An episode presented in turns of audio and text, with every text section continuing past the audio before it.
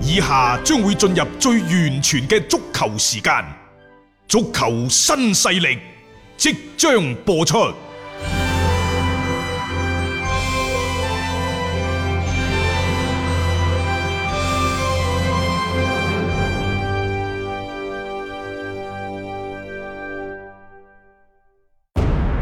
足球場，英雄地，幾多難忘時刻。攞翻住個波，從廣州太陽神到恒大富力，從東較場驚天一射到亞冠加冕，從童話變成現實，從英雄變成傳奇。最偉大嘅球員，最不可思議嘅入球，勝敗之間只有一線。神奇之處，魅力所在，一比零啊！各位，只可意會，更可言傳。足球新勢力，各位朋友好，歡迎收聽今日嘅足球新勢力。其實呢幾日喺北京香河呢，係足協召開大家開會嘅。嗯，我哋姑且稱之為聯賽工作會議啦，因為喺相關嘅會議上呢，有關今年嘅中超、中甲、中乙足協杯，包括女足賽事等等，一些個整體嘅賽事安排計劃呢，佢哋討論咗之後，就會係正式向體育總局就提出申請。開賽嘅時間大概定喺呢就六月底七月初。嗯其實誒、呃有關開賽嘅時間是否最後定呢？我哋再次同大家講下，一定唔係體育總局話咗算嘅。係肯定呢就要係衛生部、國務院、嗯啊最核心嘅嗰個防疫小組、係去作一個最後嘅拍即係板起。碼准許你去即係復，即係重新開翻呢一啲嘅體育賽事先啦嚇。但係誒點解話呢個時間我覺得相對靠譜呢？首先大家睇下我哋嘅好多嘅中小學校已經係重新開課啦，係 係咪？冇錯即係話疫情一定係得到咗有效嘅遏制，嗯然之後你至敢放班神獸翻到去佢哋嘅校園啦，㗎係。其次呢，就係、有關電影院，大家知道電影院係一個幾咁封閉嘅。係啊，而空間而且人人係好密集㗎嚇，啊係，當然而家呢就有限限流，限流嘅哦係嗯措施等等出現，亦就話你當你睇到呢一啲嘅情景開始恢復嘅時候，包括我哋出去食飯，可能而家啲餐廳啲生意都逐漸好翻啲啦嗯大家吧啊都。多咗出去食飯㗎啦，已經誒、嚇當然啦，你話呢一個報復性消費呢，就會係難啲。咁、嗯所以呢，接住落嚟呢，因為體育賽事，尤其係足籃球賽事，嗯佢嘅入場嘅人數會好多。嗯籃球喐親就過一萬啦，係咯幾千，啊但係佢係一個封閉嘅體育場館嗯入邊進行嘅。嗯好啦，到足球場，足球場係啊，係空曠啊，嗯但係如果一下子擁個兩三萬人，多咗四五萬人，喂，嗰、個傳播嘅風險都好大。嗯所以喺體育賽事呢度嘅轉播，你空場比賽一啲問題都冇。嗯，當然亦都要提防呢球員之間、工作人員之間嘅相互嘅傳染。做好嗰個啊要嘅互做好相呢之間個防備嘅防備係啊，嗯但係我覺得即係呢一個所謂嘅今年你想睇波入場睇波呢，係、一件非常之難嘅事情。但我相信球迷第一會體諒，第二亦都有擔心。就算俾你去啊，你都唔一定去。送張票俾你， 你都唔一定過去，即係呢個係出於一個嘅誒、呃防控疫情嘅需要，亦都係為自身嘅一個身體健康去考量嘅。啊，嗯而家嘅情況就係咁嘅。喺新冠疫情嘅背景之下呢，足協啊就想要即係將今年嘅賽事。希望可以係全部打完，嗯當然佢哋亦都承認，就係而家嘅賽制並不完美。嗯但係你又考慮到中超、亞冠、係國家隊嘅賽事，即係起碼喺未有最後確定之前，咁你都要預計佢喺今年要打㗎，係係嘛？因為亞足聯冇話今年亞冠取消嘛，佢冇話亞足聯取消亦都唔會取消。佢褪後啫嘛，只不過咁，所以你要預翻相關嘅一啲時間去做嗰個準備嘅。亦就話今時今日嚟到而家半年嘅時間，要排一年嘅賽程，嗯就唔單單只係中國足球協會嘅事情，你就要協商。喺你轄下呢，即係聯賽啊、杯賽你可以考慮，嗯但係國家隊嘅賽事，人哋就停，即係打完呢個禮拜，下個禮拜國家隊去打，你至少要留一個禮拜出嚟俾國家隊去做準備吧，係咪、嗯係啊好啦，嗯亞冠嘅賽事嗰四隊波打完之後，你真係打到人跛，打到人殘啦。佢一周三賽喎，嗰啲 嘢預示住你諗下嗰種嘅即係誒成個個賽程係幾咁密集，你要涉及到嘅其實係好多方方面面嘅一啲因素而。最好玩嘅呢，就係足協至今為止都唔捨得放棄今年嘅中國足協杯。係當然啦，即係我哋亦都唔好話當呢一個足協杯係兒戲。嗯你中意保留就保留，嗯你中意取消就取消，咁亦都係唔啱嘅。係，但係如果係真係排唔到落嚟，必須要有取捨嘅時候。咁你係咪要作出一個嘅權衡呢？即係你聯賽係為重嘅。咁亞冠又唔關你事㗎，呢、個你冇得話取消㗎。咁國家隊嗰個亦都係一個大嘅任務。嗱，仲有一點，大雄好簡單嘅啫。嗯如果按照而家中超分 A、B 兩個組，嗯，係咪？好啦，咁然之後呢，就前四名就奪冠組，係啊，後四名就保級保級組。組嗱，我係同你講啊，嗯前四名嘅奪冠組呢，你攞唔到冠軍都冇問題，嗯因為杯賽偶然性會相對比較大啲。嗯嗯，你參考嘅其實係歐冠嘅賽制係咪？係啊，但歐冠係冇降級嘅喎， 冇講過大嚇。家要留意啊。係啊係，即係話我打完，譬如話我我哋話滿打滿算一隊波，你去到殺入最後個冠亞軍決賽，佢係打二十場波啫。嗯但係實際上有啲球隊打十六場就拜拜嘅咯喎。係啊，我八進四嗰陣時，我打多兩場輸咗，我嗯係唔打噶啦嗯，唔。好打啦，㗎啦，係咯，奪冠組一啲問題都冇，誒冇影響嘅，最多攞唔到冠軍啫。但係保級組就大鑊啦。啊，係保涉級及到都保好大鑊㗎組涉及到保組名額啊。嗱，嗯呢個涉及保組名額係兩個，已經講咗啦，今年要降。係啊，咁你點排？嗯嗱、如果你仲係兩兩對碰，五對八、六對七、七對六、八對五，喂唔得㗎喎，咁樣係唔得㗎，好大鑊㗎！啊，你大大鑊喺邊度啊？各位，啊就係一贏贏咗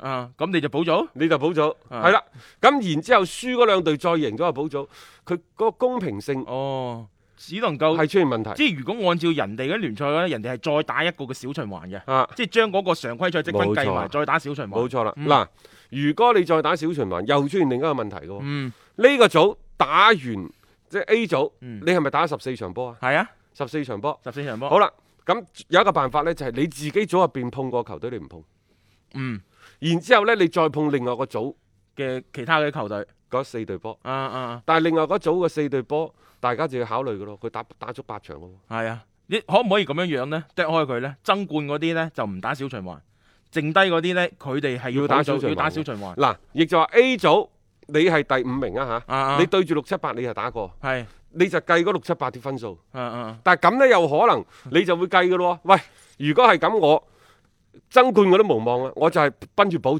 去嘅， 啱唔啱啊？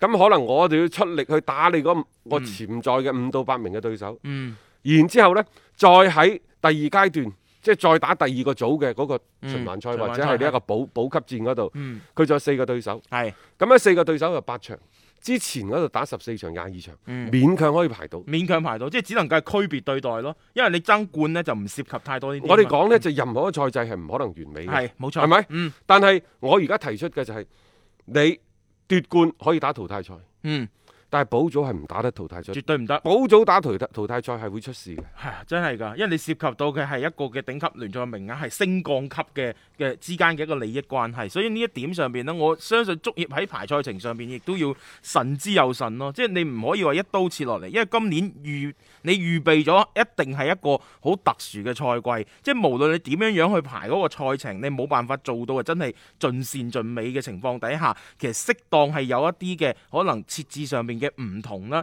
去盡量去保證翻呢個公平性，咁樣呢，其實各支嘅參賽嘅隊伍呢，可能都會更加樂意於去接受呢種嘅安排。我哋睇到嘅係中超啫喎，嗯，中甲同埋中乙呢，嗰啲點辦？同樣亦都可能出現呢個情況。嗱，至今為止，我哋仲未知道今年嘅中乙，嗯，啊唔係呢一個中甲係點中甲係咁啊，啊中乙就好似話定咗啦，就分三個區，係係咪？啊，好啦，仲係嗰個仲係啱啱我哋提出嘅問題，就係、你分完區之後爭冠組你就爭冠去啦，嗯，保組嗰啲點 辦？點辦？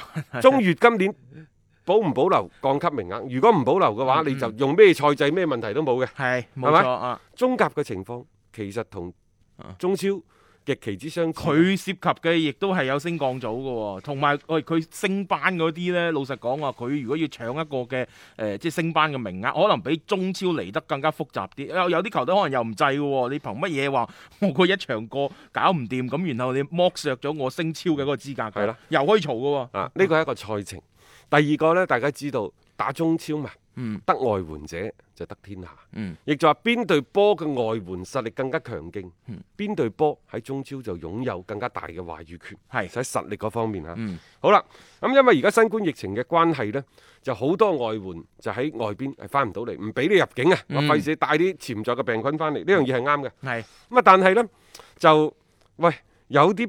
球隊中超嘅球隊到而家至今係冇外援歸隊嘅 喎，大家知道嘅就係北京國安啊，同埋江蘇蘇寧，實際上重慶當代都係啊未有外援歸隊嘅。呢隊波都搖搖噏噏㗎。嗯，今年我睇啊，佢真係降班大熱門。係啊，即係如果正常進行嘅話啦，聯賽啊，你而家嘅重慶隊，大家即係可以預計佢嗰個排位都唔會話太理想嘅啫，嗯因為整體成隊波，包括佢背後嘅支撐嘅呢一個嘅集團啊公司，佢嘅硬實力同其他嘅嗰啲球隊相對比嘅話呢，佢確實係處於一個嘅被動嘅。咁啊，廣州恒大包括華夏幸福都係得一個外援喺度。嗯咁啊，然之後呢，即係有兩名外援嘅，山東啊、天津、青島、黃海。誒、嗯，比較多外援歸隊嘅，而家第一係大連人，第二係石家莊永昌，係有四名外援歸隊嘅呢，就係上海上港嗯，同埋廣州富力。係其呢啲都係他嗯趕集翻到嚟嘅。之前啊，咁啊，另外仲有幾隊呢，就武漢啊、河南啊，同埋上海申花都有三位嘅咁啊外而家援呢，就話佢哋傾偈，就誒喺、中超聯賽重開之際，亦就係六月、七月、八月呢，就每隊波最多係允許兩名外援嗯出場嘅啫，係一個折中嘅方案咁樣。但係北京都唔制，啊，唔北制。京同埋蘇寧都唔制，佢話最好對等，對大大家都全華班， 其實係啱嘅。誒咁呢度呢個問題就嚟啦，嗯，咁我冇外援啊就唔報，嗯當然如果我有外援，我唔報上場 呢。當然呢個係講嘅啫，係咪先？好啦，咁咪到時睇睇呢啲嘅俱樂部點樣傾掂條數咯，因為畢竟涉及到外援嘅好多球隊真係好重視啊，啦，其實而家啲俱樂部都幾頭痕㗎，嗯即係喂啲外援身在巴西、係外國，啊，俾唔俾人工啊？要因俾為㗎佢冇翻嚟喎，嘅喎。但係你要俾㗎嘛，即係呢個係啊，佢唔係唔想翻，佢都唔知幾想翻，係心急如焚嗯。只不過你不得其門而入啫嘛，冇錯，啊，咁點俾呢？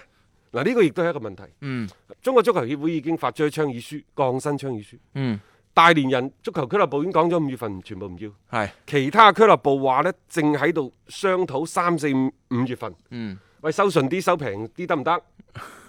即係但即係起碼將呢樣嘢即係做咗落嚟啊按照先足球報嘅講法，啊，就係而家廣州雙雄嗯都喺度醖釀降薪，就等老闆最後拍板。係。即係做唔做吓咁，但係起碼佢哋有咁樣樣嘅諗法先啦。即係呢個亦都符合翻即係足協之前嘅嗰個倡議嘅。咁即係最終你係即係降咗落嚟嘅話，我覺得都冇咩問題嘅。即係大家友好協商就 O K 啦吓。即係只不過就喺現階段嚟講，啲俱樂部幾頭痕嘅。一旦話中超聯賽確定咗開賽嘅日期，咁你真係要諗計話，即係盡量將一啲嘅外援咧，有冇方方法將佢即係等佢好翻到嚟去效力先得。如果唔係你其實真係蝕嘅咯。係啊，嗯因為好似而家天海嗰啲，原先呢就想掘個氹，係，揾個大大土 豪就過嚟，嗯啊，將我之前嗰啲拖欠嘅全部幫我填翻上得唔得？嗯，啊土豪話得。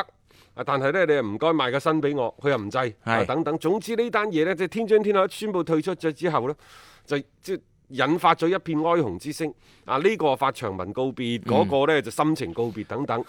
有人就話：喂，阿斌哥，你好似天津天海咁開心嘅，即係即係解散咗。我話我唔係開心，你哋成日都喺度怒批金元足球。係啊。而家金元足球帶嚟嘅惡果，已經喺天津天海嗰度得到完全充分嘅體現同埋釋放。有咁嘅因，有咁嘅果你啊又覺得，哎呀，真係好可惜啊！等等，喂，權健啊，掟咗廿幾億，三年時間。嗯啊！之前嘅河北華夏幸福啊，更加之土豪，大家睇到啦，佢球員嘅收入喺中超係排第三嘅，係咪？呢啲係金元足球，當然點呢把火係廣州恒大、上海上港、北京嗰陣緊隨而上，係咪個個頂到啊？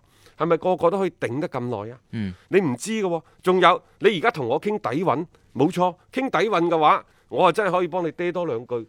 廣州足球嘅底韻喺邊度？點解廣州足球嘅底韻就算？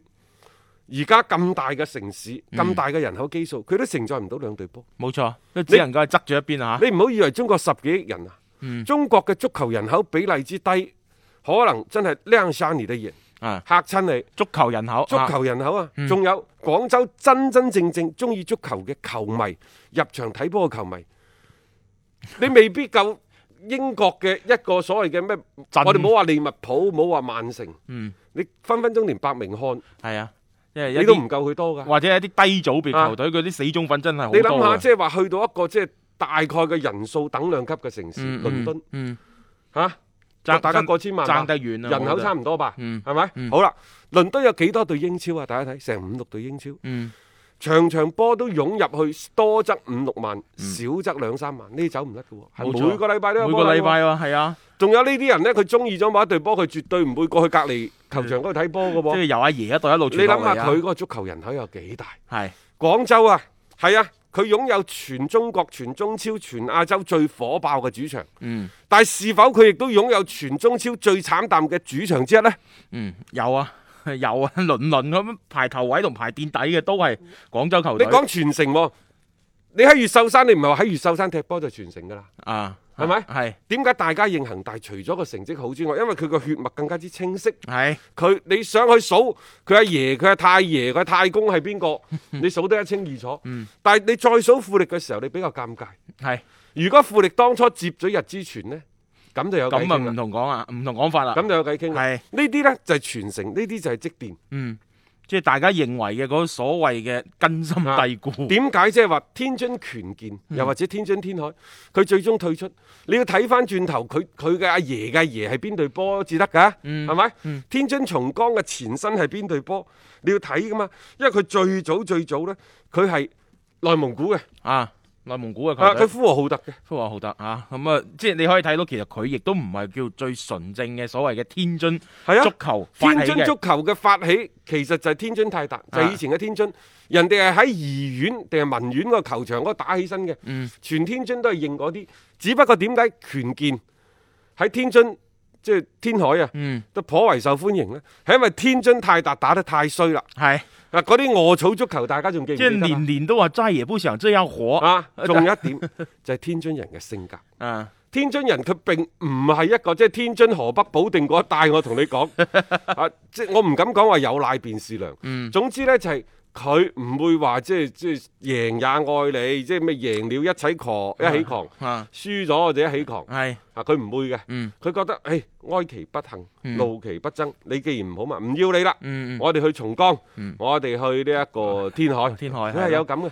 但係你睇到咧，佢兩個佢亦都係一人分嗰萬零兩萬球迷嘅，亦就嗯係成個天津真係入場睇波啲球迷就係嗰三萬零。即係睇下佢哋去邊度嘅啫係啊，我哋喺廣州睇波，我同你講，啊可能就係嗰五六萬嘅啫。誒，基本上都去晒天河嘅， 就係咁樣樣啦。基本上係咁樣樣，即係呢個就係我哋而家國內足球嘅，我哋就咁講一個所謂嘅球市嘅一個現狀。我哋雖然話誒喺亞洲範圍裏邊好有影響力啊，我哋所謂嘅上座率啊等等都喺亞洲裏邊係首屈一指，但係真真正正嘅呢一種嘅球迷文化嘅積澱，誒、呃要。講到同人哋相對比，特別喺大聯賽相對比咧，我覺得真係唔好意思話自己係第六大聯賽。係啊，我再重複一次，即係將個觀點同大家分享。嗯大家知道天津天海之所以解散，即係佢嘅解散亦都足以令到中超嘅所有俱樂部警醒。但係你可以警醒，你可以點呢？嗯，亦就係當俱樂部身後嘅控股嘅絕對嘅即係大股東母公司，一旦對俱樂部斷奶，又或者係唔再有資金方面嘅扶持，要放手的話，作為俱樂部嘅本身，你尋找唔到新嘅金主，就唯有等待破產。係同樣嘅故事呢，喺其他俱樂部可能隨時都會發生喎。但係你作為中國足球協會，你係無力去改變呢個事實，因為我哋講咗啦，喺廿四年前、廿六年前，中國足球協會推動由專業隊向職業隊聯賽改革嘅時候，就埋落咗個禍根。呢、個真係講翻轉頭，從天海嘅身上，我真係考，我真係睇翻廿幾年前好多嘅嗰、個嗰、個轉變，你就會睇到啊當初由專業隊推向職業隊，呢、個轉變太快太快。太急啊！太急，佢急得嚟，仲要呢就係所有當初嘅俾錢出嚟玩足球嗰啲，全部都預咗係蝕錢嘅，全部都當你嗯呢一個球隊、球場甲 A 嘅賽場係一個宣發嘅舞台。冇錯，即係佢係抌錢落去去做一啲佢哋認為對企業有幫助嘅事情，佢並唔係話真係對足球嗰邊有啲乜嘢嘅即係好深嘅諗法，啊好長遠嘅規劃。喺呢個過程當中，有啲就堅持咗落嚟，大把錢唔憂嘅，啊，國安、係魯能啊，啊、河南建建業係咯，呢啲叫堅守。有啲呢就真係有情懷嘅，所以我就話我中意申花呢個俱樂部。申花係啊！而家叫申花綠地，就算係綠地嗯地產集團嚟啦嘛，嗯你唔可以叫綠地申花，啊哈你要上海申花綠地，呃好似而家叫綠地申花綠地申花，佢啊叫啊咁叫啊，即但係係我幾大都要楞翻申花嘅名，呢啊個先至係傳承，係冇咪錯？啊，我哋唔可以叫恒大太陽神，誒啊唔得， 即係而家唔得，梗係唔得啦！嗰陣時你太陽神玩咗嗰兩三年，你點玩啊？係咯，係係嘛啊？但係你會睇到咧，包括我哋廣州嘅太陽神、嗯宏遠、啊佛師弟，大家佛仲師弟記唔記得係，啊係咯，嗰陣時咯，即係佢哋更加多嘅就係係我要投資呢個足球，嗯但係我投資足球。更加多係一個宣發嘅平台，嗯我並冇指意足球可以幫我揾錢，又或者足球永遠都唔係唔係一門賺錢嘅生意嚟嘅。係亦就係話，你而家就算我哋係幾咁空中樓閣嗯啊，幾咁繁榮昌盛都好，你只要俱樂部揾唔到錢，係你只要一日誒、呃都係要我背後都冇公司投入要嘅泵水嘅。啊，你就永遠你都唔可以講你搞掂咗自己，即係其實就係我哋成日講職業足球，跳過呢個坑你我哋中國傾唔掂足球其實一直都未達到呢一種所謂嘅職業嘅水平。係啊，因為你做唔到一種嘅就係話你自己養活自己嘅嗰種嘅能力。但係企喺企業嘅角度嚟講，佢冇錯嘅喎，各位。嗯點解冇錯呢？嗱，譬如話，譬如話嚇，我一年我一年我廣告費，我唔係十個億嘅體量，我可能係五十個億嘅體量，啊，五十個億嘅體量我要諗啦，呢啲錢我掟去邊度，嗯，令到呢啲錢嘅效益最大化，最大化。我啊係嘛抌咗錢，我要有效果傳啊嘛。播最廣。啱，咁好啦，可能五十億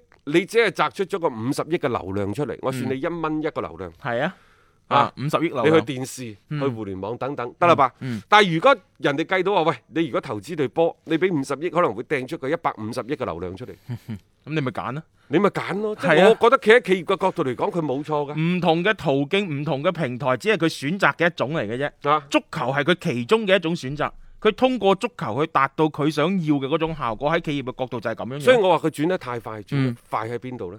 就係話我哋嘅球隊由頭到尾都唔可以養活自己，所以當有一啲企業金主爸爸們攞住錢過嚟，嗯要投資你或者要贊助你嘅時候，你就只能夠委身相 許，你冇任何拒絕嘅理由。嗱，嗯歐洲啲俱樂部係唔同㗎，你會睇到啦，即係德甲嘅五十加一我哋唔講嚇啦，就算係英超。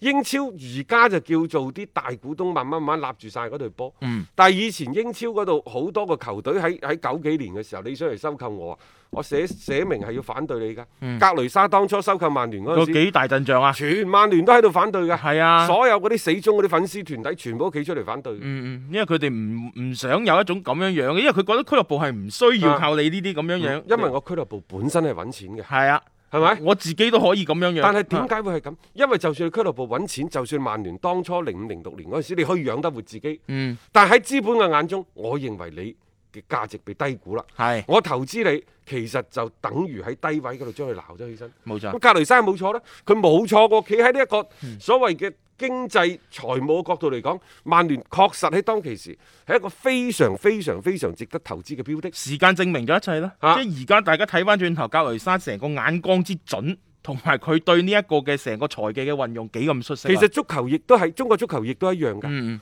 可能即係大家覺得而家係泡沫，呢、個只係我哋球迷本身嘅坐井觀天。嗯， 可能喺一啲超級嘅互聯網嘅大佬。一啲嘅投資基金嗰度一睇，哇！你足球嘅 P 仲好低啊！仲可以再向上去抬係啊下佢啊你千祈唔好話喂，我抌咗十幾廿個億，十幾廿個億喺呢班大佬面前算乜嘢？ 啊人哋嗰啲千億補貼啊，大家仲記唔記得幾年前嗰啲咩出行大戰 啊？千億補貼啊，日日啊，我哋啲同事嗰陣時個個都話：，哎，今日好嘢係，冇事都要出街，出街就揾錢。冇錯，係啦啊，即係人哋就係、嗰、個人哋個盤係咁大嘅，啊咁所以佢睇呢啲嘢呢，即係只不過係一個即係對於佢嚟講，只係一個個選擇啊嚟嘅啫。我哋呢，可能由下往上咁睇，就好似好大件事咁你樣。而家睇波都未揾啊錢嗱，中國足球嘅泡沫喺邊度？就好似以前嘅啲啲，即哦哦，係快啲嗰啲打打打車，係你仲有錢收，唔仲有單錢止收唔使係錢，仲有錢收。係幾時如果即係你睇波，唔單止唔使買年票，人哋送埋年票俾你 睇，嗰陣時啊真係虛假繁榮。啊，咁啊係啊嚇，即係不過起碼而家足球就唔會暫時唔會 唔會嘅。所以呢，即係誒、呃如果你話要去檢討中國足球天海事件又好，或者係即係你陳戌源成日都講話要降薪、要減薪等等佢泡沫啊嚇，去泡沫，呢啲都係啱嘅。嗯但係如你要做呢啲嘢呢，必須從一個根本嘅制度嗰度對佢進行革新改革。但係可能每個人喺足球呢方面都獲得咗佢應該獲得嘅嘢，每個人都係既得利益者。從世界角度講，點解廣州恒大舊年跌？即係打到後尾咁過山車般嘅，點解今年走咗咁多老將？因為就啲老將們佢哋喺球隊喺更衣室入邊都有既得利益。係你降薪，你去泡沫減人工，你係咪搞咗好多球員嘅嗰個收入先？嗰個係既得利益。係啊，好啦，然之後人哋啲老闆們揼錢都揼得開心㗎，因為相同嘅錢揼喺其他地方可能聲都唔聲，揼喺足球揼到乒乓石破天驚，個幾好啊效應好啊！即係佢哋嚟講，其實佢做呢單嘢，你睇佢蝕，其實佢係賺呢嘅。啲都係既得利益者，係甚至乎足中國足球協會，可能佢俾人鬧得多，但係佢嘅收入係咪高咗啊？佢係咪既得利益者？ 啊，呢個係嘅，呢個係嘅，好明顯呢個。甚至乎即係話喺足協喺球場嘅周邊、嗯等等，係咪既得利益者？亦就係話咁多個既得利益者喺隔離，喺你環環環繞你左右隔離。嗯你而家同我講去泡沫、 去減人工、去降薪，嗯你諗下你少少一個中國足球協會，你去推動呢件事，嗯你俾人板俾人口水都浸死你。即係涉及到利益嘅呢樣嘢啊，好難推就嘅。好似一個股市咁樣，啊當呢個股市衝到上天嘅時候，大牛市嘅時候，嗯你成日講狼來了，大家快啲走佬啊！咁你覺得人哋有會聽你嘅咩？其實足球何嘗同我哋嗯，平時睇嘅股市有都咩係區別啫？其實係異曲同工之係咪妙嚟嘅啫，呢樣嘢嚇，大啊家睇清楚呢個局嘅，基本上你都係可以諗到究竟俱樂部喺度諗緊啲乜嘢嘅。